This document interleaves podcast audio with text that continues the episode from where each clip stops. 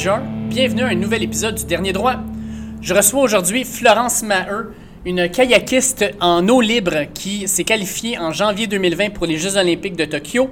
Bien sûr, avec le report des Jeux olympiques, elle participera quand même aux compétitions qui auront lieu à Tokyo dans environ sept semaines. Et on veut euh, parler avec elle non seulement de son expérience personnelle dans le kayak, mais aussi de ce qui s'est passé dans les derniers mois parce qu'elle est de retour en Europe à compétitionner. Elle s'est entraînée aussi beaucoup. Donc, on veut voir un peu euh, où est-ce qu'on en est avec quelques semaines à faire avant euh, le départ de l'expérience olympique, comment elle a vécu cette qualification-là et aussi euh, l'état du kayak au Québec. Donc, comment qu'on comment qu'on peut commencer ce sport-là parce que on parle souvent du kayak au Québec comme le K1, donc en eau, en bassin, mais on parle rarement du kayak en eau libre. Et puis, ben, quand même, Florence va devenir la première Canadienne à se qualifier pour des Jeux olympiques en kayak en eau libre depuis 2008. Donc, on n'a pas eu d'athlète olympique féminine en kayak depuis 2008. Elle sera la première. Fait qu'on veut euh, mousser un peu ce sport-là. On veut le faire découvrir. Fait que Florence va faire ça avec nous. Super content de pouvoir discuter avec elle. Comme d'habitude, Cliquez sur le bouton Suivre sur la plateforme où vous écoutez le podcast. Ça va vous permettre d'avoir tous les nouveaux épisodes dès qu'ils seront publiés sur votre appareil. Donc, n'oubliez pas de cliquer sur ce petit bouton-là. C'est important pour nous et pour vous. Sur ce, je vous fais écouter mon entrevue avec Florence Maheu. Je suis très heureux d'être euh, aujourd'hui accompagné de Florence Maheu, qui est présentement en Europe pour euh, la Coupe du Monde en kayak en eau libre. Euh, Florence qui va euh, devenir une femme qui va être olympienne dans sept semaines, ça va être officiel, qualifiée, mais olympienne officielle dans sept semaines. Je suis super contente de pouvoir parler avec elle. Salut Florence, comment vas-tu? Ça va bien, merci David. Toi, ça va? Oui, ça va super bien. Écoute, c'est ça, je disais que tu étais en République tchèque. Est-ce que tu peux nous expliquer un peu, dans le fond, tu es là depuis combien de temps, les compétitions, comment ça va aller, puis bien, bien sûr, là, dans cette semaine, tu vas être à Tokyo. Est-ce que tu t'en vas directement après ça de la République tchèque à Tokyo ou as-tu une autre escale? Euh, oui, en fait, euh, après, c'est la première Coupe du Monde euh, de la saison. Puis la semaine d'après, on a la, Coupe du Monde numéro 2 qui va se dérouler à Leipzig en Allemagne. par la suite, on n'a pas beaucoup de temps, en fait, là, entre la fin de, des Coupes du Monde puis les Jeux. avec la quarantaine et tout, on a décidé de, de, rester en Europe. Puis d'aller faire un, mini camp d'entraînement euh, à Paris, euh, un bassin qui ressemble vraiment beaucoup à Tokyo.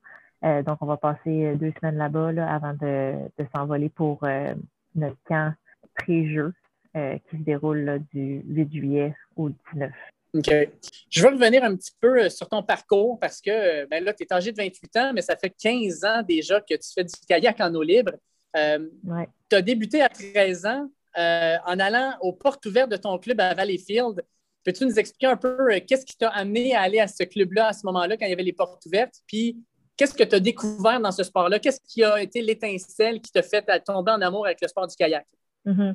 Oui, exactement. En fait, euh, comment ça s'est passé? Euh, j'ai toujours été pas mal sportive quand j'étais plus jeune. Puis quand j'ai débuté le secondaire, c'est quelque chose aussi là, qui est resté, puis que j'imagine que, que les gens voyaient en moi aussi. Donc, mon professeur de de, religion à ce moment-là. Il y avait euh, un de ses enfants qui faisait du kayak euh, de slalom au club de, Valleyfield. Puis euh, il m'a approché, puis il m'a dit Je pense que c'est quelque chose qui t'intéresserait si tu veux y aller. Il y a les portes ouvertes à la fin des classes là, en juin. Donc, c'est à ce moment-là, là, je suis allée, c'était gratuit, j'ai fait une heure de kayak là-bas. Puis déjà à ce moment-là, -là, j'ai trouvé que c'était un sport intéressant. Je me suis inscrite pour le camp d'été. Puis par la suite, là, euh, j'ai jamais arrêté. Là, j'ai fait l'été, l'automne, euh, j'ai même pagayé au printemps après deux ans. Donc, euh, c'était vraiment, c'est vraiment quelque chose qui m'a qui m'a intéressé dès le début. Puis ça n'a jamais arrêté dans le fond. Qu'est-ce qui t'a qu'est-ce qui t'a amené vers le kayak en eau libre? Bon, je vais recommencer parce que c'est de la cloche qui vient de sonner. Qu'est-ce qui t'a amené en eau libre, en fait? Parce que quand on regarde le kayak, on pense souvent au kayak, kayak en bassin, par exemple, comme au bassin olympique. Euh, mm-hmm. D'ailleurs, on a quand même un historique au, euh, canadien assez intéressant à ce niveau-là.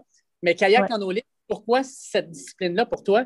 Ben, en fait, euh, je pense que c'est l'endroit où est-ce que où est-ce que je demeurais quand j'étais plus jeune, parce qu'à Valleyfield, on avait un club. Donc pour moi, c'était la proximité. ça c'était environ à 10 minutes de où mes parents demeurent. Donc pour moi, c'était très accessible. Je pouvais me rendre en vélo. Puis la course en ligne, on n'avait pas vraiment de club à proximité non plus. Euh, donc, je pense vraiment le, l'endroit où le club était. Puis à ce moment-là, c'était quand même assez populaire dans ma ville. Donc, euh, c'est vraiment ça qui a fait en sorte. C'est un peu un concours de, circonstances. Pour ceux qui ne connaissent pas le, kayak en tant que tel, c'est vraiment un kayak classique. Ça n'a rien à voir avec les kayaks justement de bassin. C'est un kayak où tu as une jupe par-dessus toi, la pagaie deux bords. Mm-hmm. Qu'est-ce qui fait la particularité du, kayak euh, que tu pratiques, en fait? Comment ça fonctionne une compétition? Est-ce que tu peux nous expliquer ça un peu? Euh, oui, bien en fait, euh, le slalom, contrairement au, kayak en ligne, ben, c'est fait en eau vive, premièrement. Puis après, ben, c'est une course contre la montre. c'est un parcours qui peut être composé d'environ 18 à 20 portes. Donc, une porte, c'est un peu comme, comme on pense, mettons, en, en, ski. il faut vraiment passer entre les, les, les deux si on veut, les deux bâtons. Puis, euh, en fait, c'est composé ça de 18 à 20 portes. Il y en a des vertes, puis il y en a des rouges. Euh, les vertes, il faut les descendre dans le sens du courant. Puis les rouges, ben, il faut faire le tour. Donc, on va les, on va les remonter. C'est pour ça qu'on appelle ça des remontées. On remonte le courant. Euh, il y a six rouges, puis tout le reste, c'est des portes vertes. donc, le but, c'est vraiment d'aller le plus rapidement possible en faisant aucune faute. Donc, aucune faute mm. étant passer la porte de manière propre, donc en ne touchant pas les, les, poteaux, parce que ça, ça peut nous amener deux secondes de pénalité. Puis si on rate complètement la porte, ben ça, ça ajoute 50 secondes de pénalité à notre temps final. Donc c'est vraiment, euh, c'est ce qui compte. En fait, là, c'est un contre-la-montre. Euh, puis à la fin, nos pénalités sont ajoutées en temps euh, à notre temps final. OK. tu parles justement de, de remonter le courant. Les parcours que vous prenez, c'est probablement pas des rivières, c'est probablement contrôlé. Le débit d'eau, en ah. fait, normalement, est d'environ combien? La vitesse de l'eau que vous devez remonter est d'environ à combien? Bien, ça change vraiment de parcours en parcours. C'est ça qui est particulier avec euh, notre sport parce qu'à chaque endroit où on se déplace, euh, la rivière elle change. Euh, comme en ce moment, ici, on est à Prague. Le parcours est composé de vraiment plusieurs vagues, beaucoup de mouvements d'eau.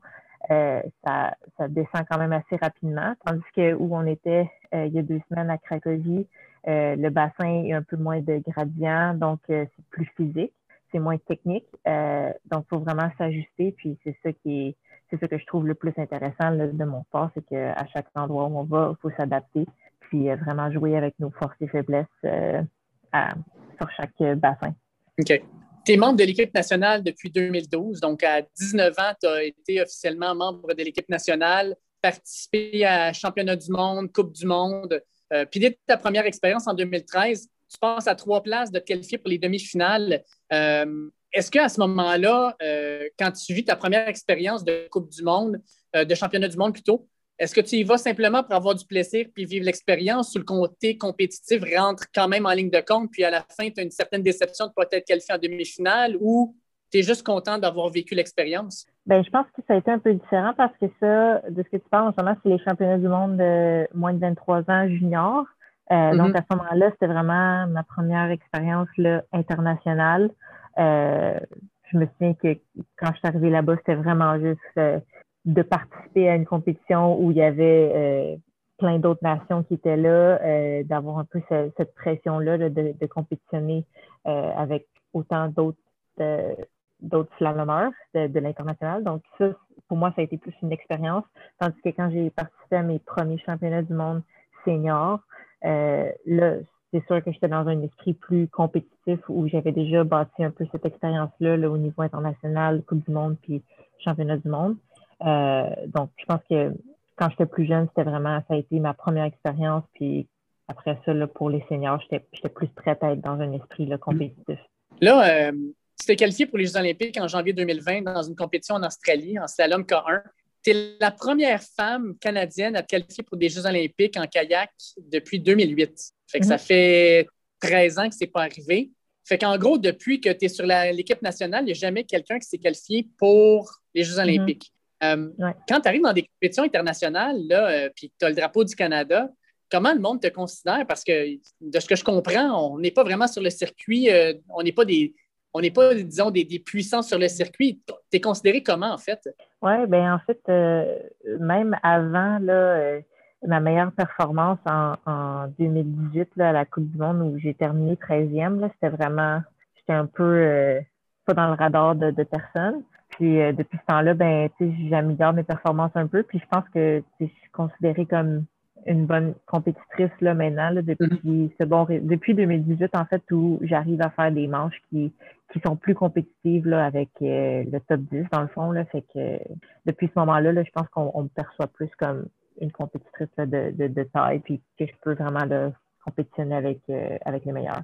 Est-ce que le fait de venir, de venir du Canada, qui était à ce moment-là un pays qui est comme pas vraiment considéré, c'était un avantage, un désavantage ou ça changerait absolument rien? Ben, je pense que ça change pas grand-chose. La, journée de la course, pour moi, on en parle souvent. Euh, notre sport, c'est assez rapide. C'est moins de deux minutes. Il euh, faut mm-hmm. beaucoup s'adapter. Les mouvements d'eau, ça change. Euh, quand toi, tu parles, même la, température, des fois, le vent se lève, il commence à pleuvoir. Tout peut vraiment arriver. Fait que je pense que c'est ça aussi la beauté, c'est que c'est pas, il n'y a rien de coulé dans le béton. La journée que tu arrives, ça se peut que fasses un top 10 euh, ou que les gens euh, s'attendent de toi que tu fasses un top 10, puis dans le fond, tu le fais pas ou la personne qui est inattendue le fait. Donc, euh, c'est vraiment la journée, puis c'est sur ça que je me focus beaucoup aussi.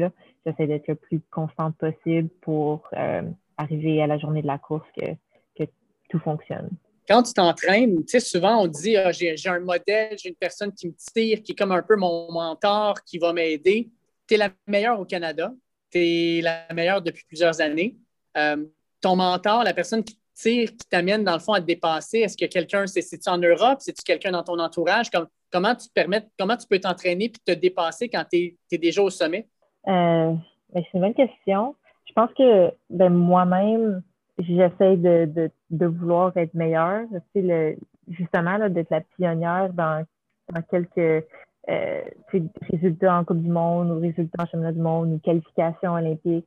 Euh, je pense que j'essaie toujours de, de, vouloir repousser cette limite-là, puis de vraiment voir ben, jusqu'où je peux me rendre, parce que même en ce moment, j'ai pas l'impression à 28 ans que je suis à mon maximum, même si dans plusieurs autres sports, on aurait l'impression que, que j'aurais atteint là, euh, mes meilleures performances en ce moment, mais je pense que j'ai encore d'autres choses à prouver, puis c'est ça qui, me motive tous les jours là, à continuer à m'entraîner, à continuer à voyager, puis à participer à toutes ces compétitions-là à l'international.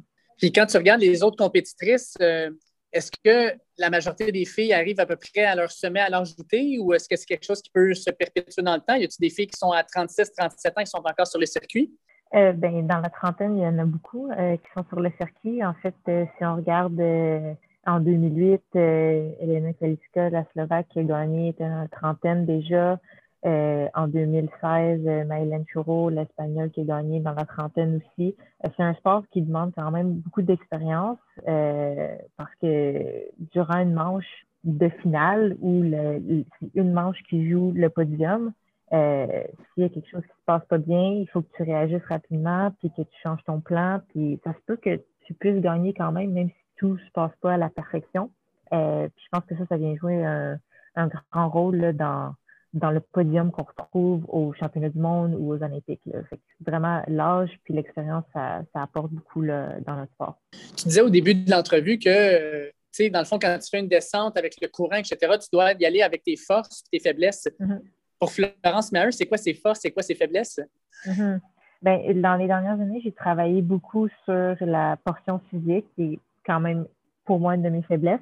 Puis ma force, c'est beaucoup ma j'aime beaucoup la précision, la, la, technique que le sport apporte parce que le slalom, contrairement là, à la course en ligne, est beaucoup plus une portion beaucoup plus technique que physique. Euh, ça vient, je pense que ça pour moi c'est ma force là, la technique, la, le désir de vraiment là, travailler puis de vouloir aller atteindre la perfection puis la précision. Puis après ben le côté physique, euh, COVID m'a un peu aidé avec ça parce que j'ai pu travailler sur euh, ce côté-là beaucoup là, à la maison, dans la salle de musculation, euh, puis même à l'extérieur, courir, ski de fond l'hiver. donc, c'est une partie de ma préparation là, que j'ai beaucoup travaillé durant, durant la période de pandémie. C'est vraiment spécial parce que je parle à plusieurs athlètes, la majorité me disent la même chose que le COVID, ça n'a pas été si dramatique que ça parce que ça leur a donné du temps qu'il n'y avait jamais avant pour travailler mm. sur des choses qui étaient dans le fond, quelque chose qui était toujours remis à plus tard, où on se disait toujours, si jamais j'ai du temps, je vais le faire, mais là, j'en ai pas. Fait que dans le fond, mhm. ce que tu es en train de dire, c'est ça, c'est que dans le fond, les derniers 13 mois t'ont permis de de te concentrer sur des choses sur lesquelles normalement tu n'avais pas tout le temps le temps de le faire. Mm-hmm. Ben, c'est-à-dire que oui, on a toujours accordé une importance là, pour nous au côté physique, la musculation, euh, l'entraînement, euh, euh, le conditioning, l'entraînement fitness, mais euh, j'ai vraiment pu mettre un emphase sur ça parce que j'ai dû euh, rester à la maison pour finir un peu d'université durant l'hiver. Donc, j'ai pas vraiment pu faire de kayak parce que c'est trop froid. donc, vraiment, là, ça, l'emphase a pu être, être mise sur ça, ce qui est moins le cas quand justement on peut voyager puis aller en Australie ou aller aux, Émirats arabes pour aller s'entraîner. Donc, c'est sûr que là, on priorise le kayak parce que c'est pour ça qu'on voyage. Mais, euh, mais là, j'ai vraiment pu euh, mettre toute mon énergie là, sur, sur cette partie-là qui, est une de mes faiblesses. Écoute, je, voulais justement aller dans ce coin-là. On, est au Québec. Hein? Au Québec, on a l'hiver. Puis ben, c'est clair mm-hmm. qu'on ne s'entraîne pas sur des rivières l'hiver. Euh, pré-COVID, disons-le comme ça. Euh, mm. Est-ce que tu étais longtemps au Québec? Est-ce que tu étais souvent sur la route justement pour profiter de pouvoir t'entraîner dans des pays qui étaient à ce moment-là peut-être australes et qui te permettaient d'avoir des conditions d'entraînement normales? Oui. Ben même euh, à l'année longue, parce que nous, au Canada, on n'a pas vraiment de bassin artificiel. On a beaucoup de rivières naturelles, euh, ce qui est de moins en moins utilisé là, dans notre sport parce que, en fait, depuis là, 2008, c'est des bassins, 2004, euh, en fait, c'est des bassins artificiels qui sont euh, utilisés pour les Jeux olympiques. Donc, c'est vraiment ça qu'on priorise. Puis le circuit de Coupe du Monde aussi, là, c'est tous des bassins artificiels maintenant.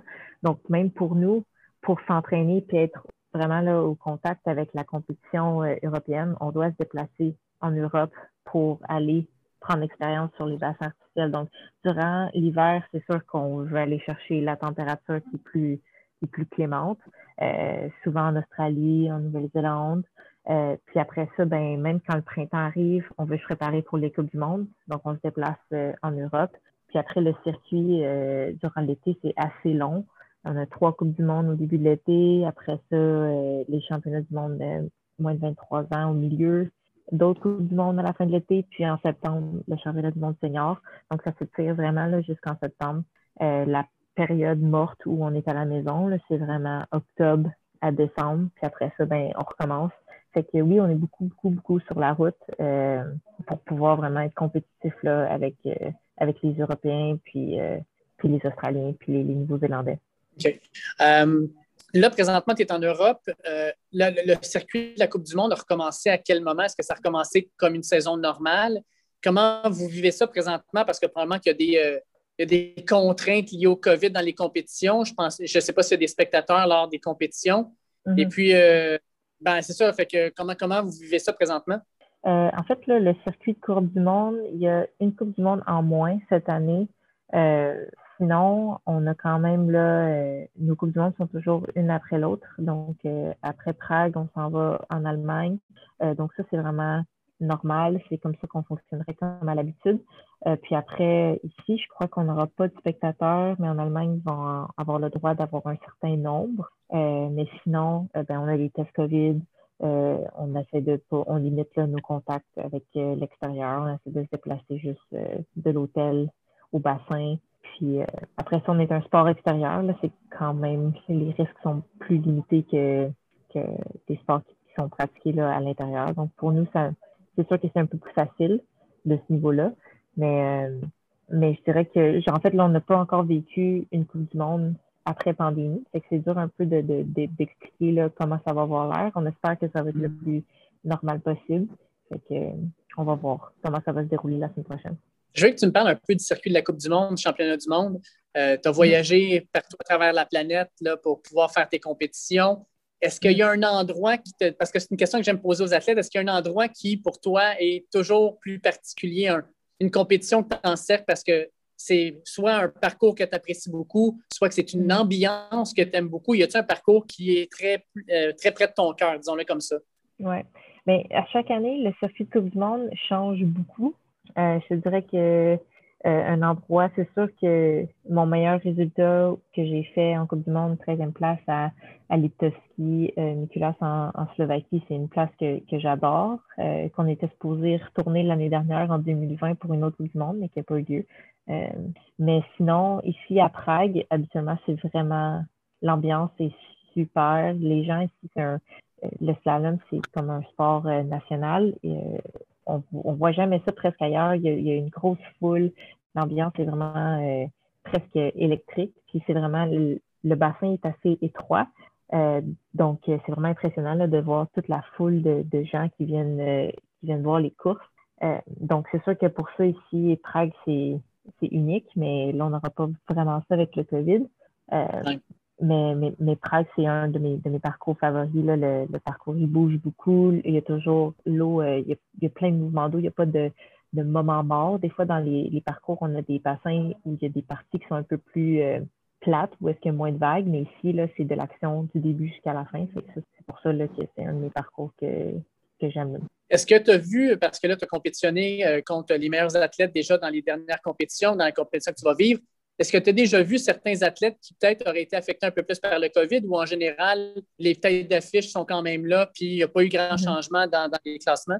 Non, il n'y a pas eu beaucoup de changements. Puis euh, ben, les Européens, même s'ils étaient confinés dans leur propre pays, là, pas mal tout le monde a un bassin artificiel euh, en France, euh, à Pau, en Grande-Bretagne, Londres. Ils ont vraiment leur, leur, propre bassin. Fait que pour eux, pour eux, je pense que c'était pas euh, COVID, ça n'a pas, eu un impact si important sur, leur préparation. Tandis que pour nous, ben, d'être limité, de pouvoir venir en Europe et d'être au contact justement avec les bassins artificiels, ça a été euh, ça a été vraiment difficile. C'est pour ça qu'on est sur la route depuis février-mars, puis qu'on essaie de, faire un peu du rattrapage. Mais non, je pense que les, les, les d'affiche, ils vont rester euh, ils vont rester au top cette année encore. On a parlé un peu de ta qualification olympique. Je veux revenir là-dessus. En janvier 2020, donc, euh, tu réussis à, te qualifier au niveau euh, du Canada. Euh, mm-hmm. Est-ce qu'il y a une partie de toi qui est encore un peu incrédule par rapport à ça, qui dit on dirait que je ne le réalise pas, que, puis je vais le réaliser une fois que je vais être là-bas? Ou tu as été mm-hmm. sur un nuage? Comment tu as vécu ça, cette qualification-là? c'est sûr qu'en fait, en, en 2016, on était plus, on était quatre kayak femmes. Puis c'était vraiment à ce moment-là aussi, là, euh, je pensais que c'est quelque chose qui était atteignable. Fait que c'est sûr qu'en 2020, de pouvoir euh, avoir été en mesure de réaliser cette, cette performance-là au championnat du monde pour le quota, puis ensuite euh, en Australie, c'est certain que j'ai j'ai pas j'ai pas douté à ce moment-là que, que j'y arriverais pas, mais c'est certain que quand c'est fait, c'est comme un, un soulagement, mais c'est aussi une fierté là, de pouvoir aller représenter là, le Canada au jeu. Oui, exact. Puis là, ben, tu disais que tu vas aller t'entraîner après ça à Paris parce que le, trajet ressemble, en fait, le, parcours ressemble un peu à celui de Tokyo. Tu sais, vu que c'est une performance individuelle, comment, comment tu te prépares? Tu as sûrement déjà commencé à étudier le parcours, tu as déjà commencé à regarder tout ça.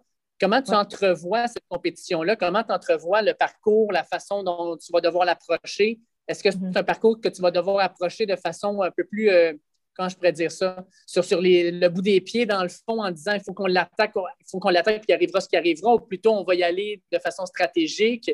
Comment tu prévois, dans le fond, ta performance? Euh, c'est une super bonne question. En fait, euh, nous, ce qui est assez important dans la préparation, c'est d'aller sur le site, puis de faire des entraînements sur le bassin, de connaître le bassin, en, fait, là, de fond en comble. Donc, euh, moi, j'ai déjà été deux fois à Tokyo en 2019. On a fait le, euh, le, la compétition test euh, en automne 2019.